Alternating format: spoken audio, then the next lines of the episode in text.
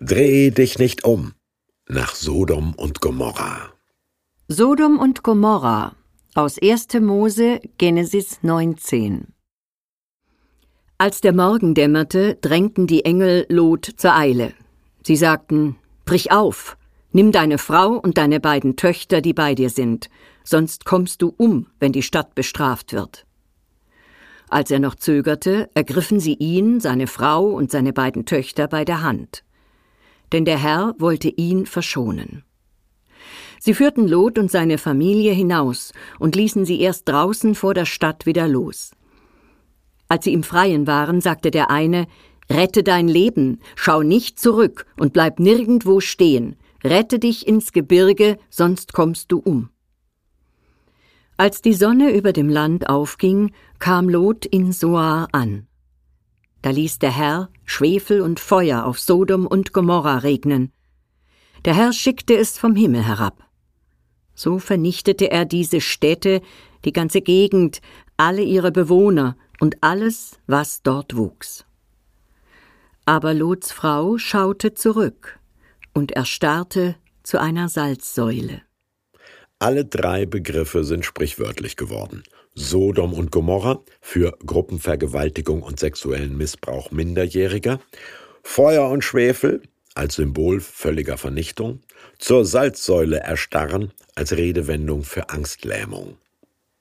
Da, wo heute das äußerst salzhaltige Tote Meer schwappt und manche Felsennadel aussieht wie eine zur Säule versteinerte Frau, gingen Sodom und Gomorra in einem Inferno unter. Wie es ist, wenn Feuer und Schwefel regnen, können alle beschreiben, die den 15. Februar 1945 in Dresden überlebt haben.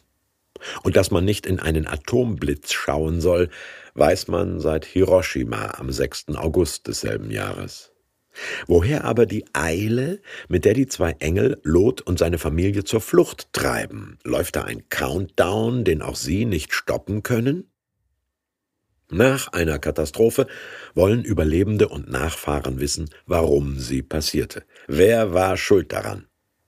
Und die Horrorvorgeschichte sagt, die Missachtung der Schutzpflicht für Gäste zwecks homosexueller Gruppenorgien, die Bereitschaft, Mädchen auf der Straße vergewaltigen zu lassen, Hass und Drohungen gegen Neusiedler, Gewalt und Einbruch. Schon vor diesen Exzessen waren das Geschrei groß und ihre Sünden sehr schwer. Nur einer begreift nicht die Dramatik seiner Lage, Lot, der Idiot. Sein Zögern, seine Unentschlossenheit nerven sogar die rettenden Engel. Insofern ist die versteinerte Frau ein Sinnbild des Charakters ihres Mannes. Als Sodomie haben jüdische und christliche Moralwächter zunächst alles gebrandmarkt, was nicht heterosexueller Sex zwecks Zeugung von Kindern war. Später dann nur noch den Analverkehr. Heute bezeichnet man Sex mit Tieren als Sodomie.